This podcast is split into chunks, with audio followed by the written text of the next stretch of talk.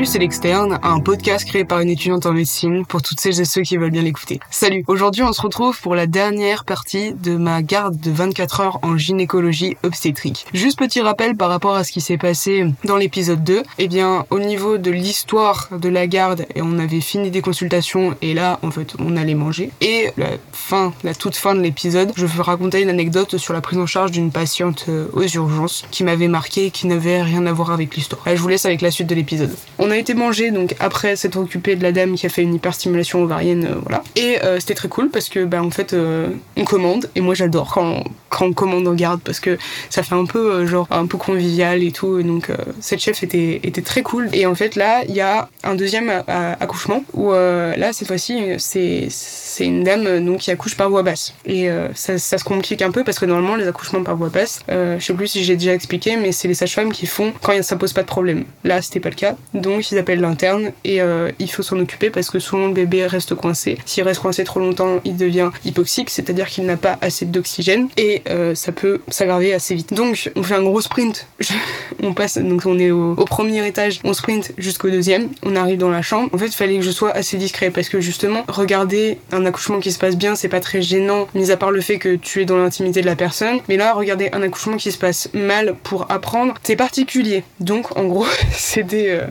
je devais me mettre au fond et faire comme si je n'existais pas. Je resterai dans ma chambre en silence et je ferai comme si je n'existais pas. Et donc en fait, on, là, elle, prend ce qu'on appelle des ventouses. Euh, les ventouses, en fait, ça se met sur la tête du bébé. Donc en fait, elle pompe. Donc avec euh, l'air entre la ventouse et la tête, ça s'accroche. Et euh, en fait, elles vont aider le bébé à sortir en tirant donc moi aussi je pensais que au départ c'était barbare comme truc, mais au final en fait ça aide le bébé à s'engager dans le bassin de la maman. Et ça permet de l'aider à sortir plus facilement. Parce que soit en fait le bassin est trop étroit, soit la tête est trop grosse, soit euh, plein de conditions particulières, soit la maman pousse pas assez, ce qui peut parfois arriver, parce qu'avec la péridurale on sent pas, donc euh, ça peut parfois être plus compliqué de pousser parce que tu tu sens pas tes muscles. Donc, euh, et donc finalement, en fait, euh, ça c'est assez impressionnant, je trouve. Euh, en fait, encore une fois, l'image d'extérieur est vraiment très impressionnante parce que t'as la dame qui pousse et t'as l'interne en fait qui est à moitié à genoux par terre entre les jambes de la dame pour tirer en fait sur la tête du bébé pour l'aider à sortir. Bah, c'est un métier un peu physique hein, quand même la gynécologie obstétrique, mais en vrai je trouve ça c'est trop impressionnant. C'est barbare, c'est violent, c'est c'est tout ce que tu veux, mais c'est c'est ultra cool. c'est ultra stylé à regarder. Et euh, donc du coup, il faut que la dame elle pousse et en même temps l'interne va tirer sur euh, la tête du bébé. La chef arrive aussi pour aider au cas où ça se passe pas bien. Mais encore une fois, là vu que c'était la docteur junior et qu'elle est très douée, bah ça s'est bien passé. Et au final, le bébé, il est sorti euh, tranquillou, milou, et il était en bonne santé. et j'adore toujours ce moment où t'as des bébés, enfin genre tu les poses après sur les pas, sur le ventre de la maman, et puis là, explosion de bonheur, et t'es trop content ça te met une petite dose de Putain, la vie, c'est bien la vie. et tu vois le bonheur, le bonheur des gens, c'est, c'est, c'est bien de pas de pas avoir en fait aussi c'est ça la médecine. Tu vois beaucoup de gens qui vont pas bien tu vois beaucoup de gens qui sont malades. Et là en fait bah, la gynécologie obstétrique c'est peut-être le seul endroit où tu peux voir des gens qui vont bien au final parce qu'en fait, euh, quand un accouchement se passe bien, c'est super beau euh, à voir. Par contre, qu'on soit d'accord, il faut pas dire que tous les bébés sont beaux. Et ça, euh, j'en ai parlé avec une autre une autre dame. En fait, c'est vrai qu'il y a une grosse différence entre les bébés qui sont nés prématurés et les bébés qui sont nés à terme. En termes de visage et de de beauté, c'est que t'as des genre t'avais une petite encore dans une autre garde, je fais beaucoup d'apartés, mais genre elle était instagrammable.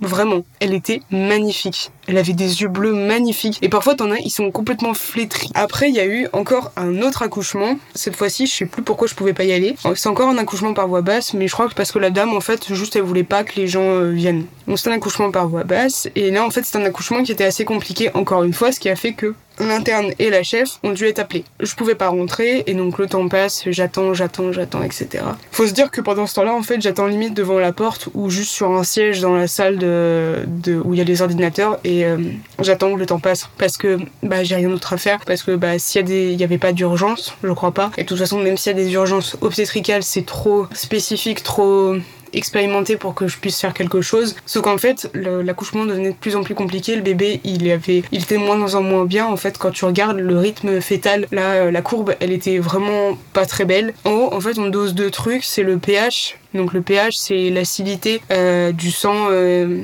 enfin l'acidité ou au contraire l'état basique du sang faut savoir que normalement on est à peu près entre 7,25 euh, et 7,35, enfin 7,30 à peu près. Et en fait là, le, quand le pH baisse et que les lactates montent, c'est que ça va pas bien.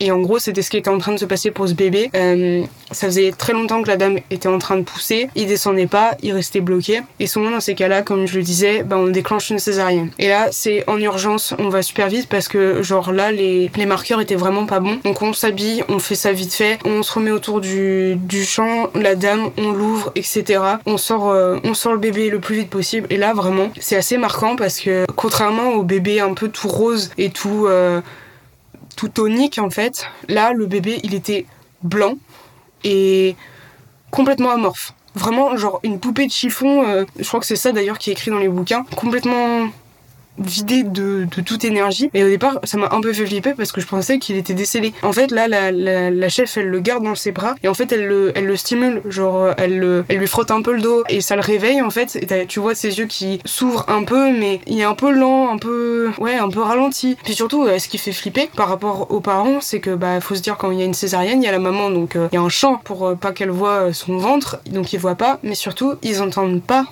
le cri.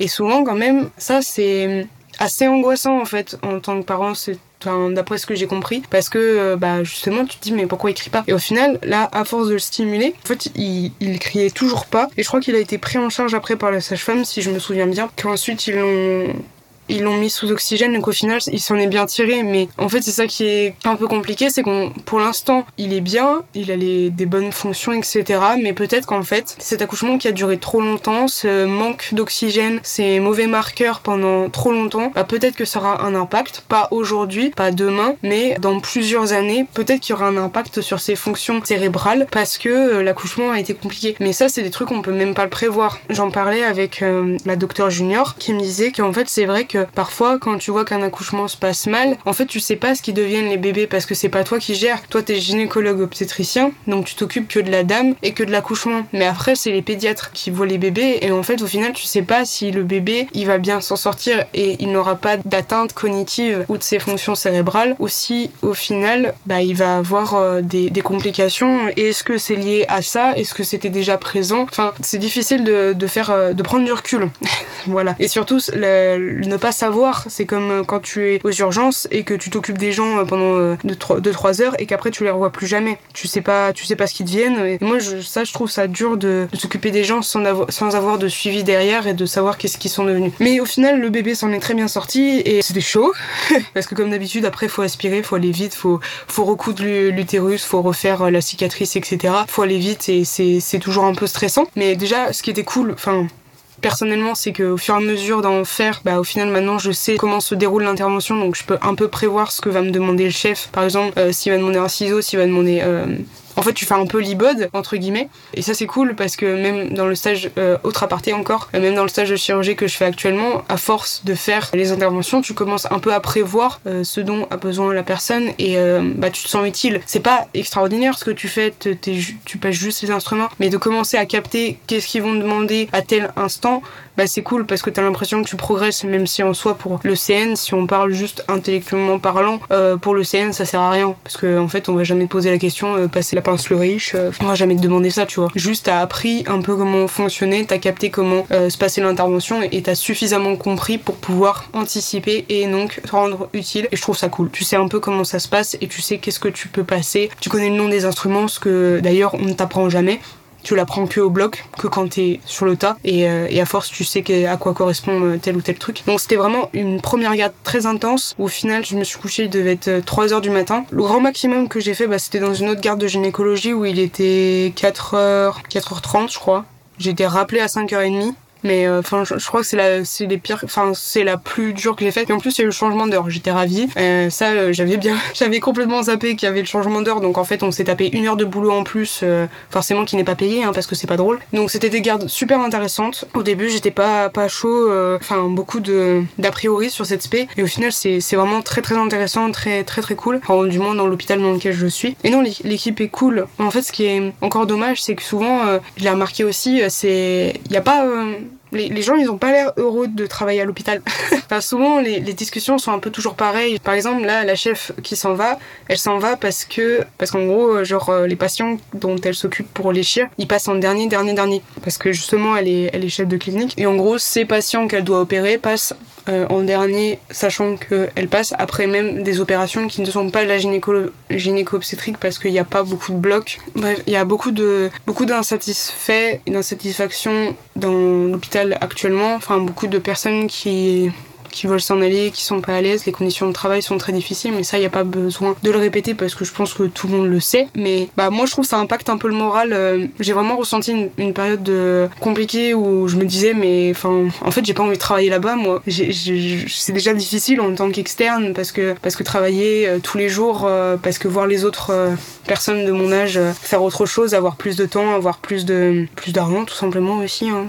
Parce que dépendre encore de ses parents, c'est compliqué. Déjà, j'ai de la chance d'avoir des parents qui me, qui me soutiennent, donc c'est vraiment cool. Et ce serait vraiment la merde si, si j'avais personne. Je me doute qu'il y a des, étudiants en médecine malheureusement qui font ça. Respect parce que ça doit être très très compliqué niveau temps et, tu dois être épuisé. Et, moi j'ai la chance justement d'avoir euh, un soutien par, par ma famille. Mais en fait, euh, voilà, c'est déjà compliqué d'être externe. Et en plus, quand on te parle de l'après, là, avec toutes les modifications euh, politiques qu'il y a eu par rapport à la médecine générale, qui reste quand même une de mes options euh, de spé parce que c'est intéressant, bah ça te donne pas envie en fait.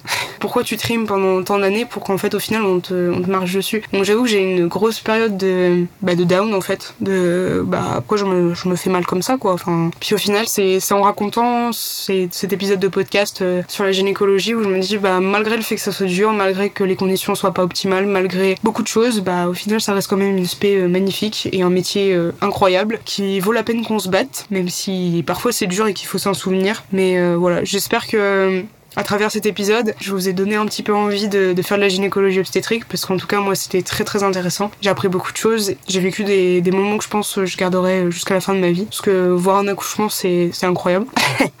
un, accouchement qui se passe bien aussi c'est incroyable. Euh, j'espère que cet épisode vous a plu, que le précédent aussi. Merci beaucoup de me soutenir parce que bah, mine de rien on continue euh, lentement mais sûrement euh, à avancer dans les épisodes. Bientôt l'épisode 10 donc un des objectifs que je m'étais fixé au tout début. Ça me fait plaisir de ne pas avoir arrêté et de, de continuer à faire ça. J'espère que ça vous plaît. N'hésitez pas à suivre sur Instagram, à suivre le podcast partout, sur toutes les plateformes d'écoute, Spotify, Apple Music, vous connaissez la chanson. C'est dispo aussi sur YouTube. Il y a aussi un truc dont je parle pas beaucoup, mais en fait je mets des recommandations dans les euh, barres d'infos des épisodes, des recommandations type vidéo explicative ou des bouquins ou des articles, enfin des trucs qui vous permettent de comprendre si vous êtes curieux et que vous avez envie d'en apprendre plus sur le sujet de l'épisode. Donc voilà, ça c'est dans la barre d'infos. On se dit à très bientôt. Euh, prends soin de toi.